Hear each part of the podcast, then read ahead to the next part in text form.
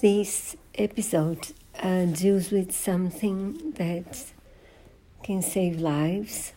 It saves a lots of li- lots of lives. Uh, intensive care units and the people that work in them.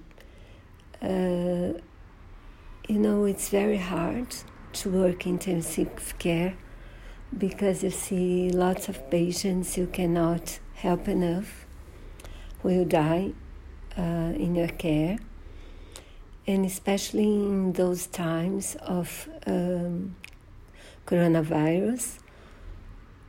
In the beginning, doctors even didn't, they didn't know specifics of the disease, so and they saw lots and lots of very young people dying in their hands, old people too.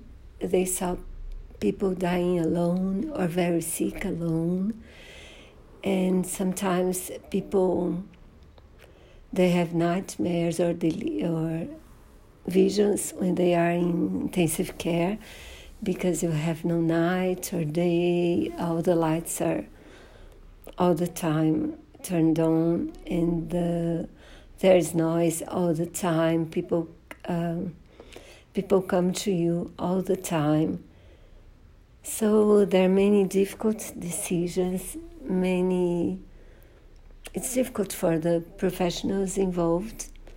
And I think this article is really interesting. You can read it or listen to it. I do recommend uh, you the both.